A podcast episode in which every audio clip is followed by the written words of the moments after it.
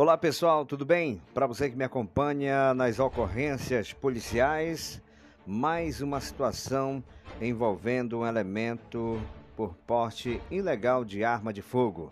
A ocorrência foi informada à guarnição da Polícia Militar da Primeira Companhia do 15º Batalhão Transamazônica por volta das 20 horas da noite desta terça-feira.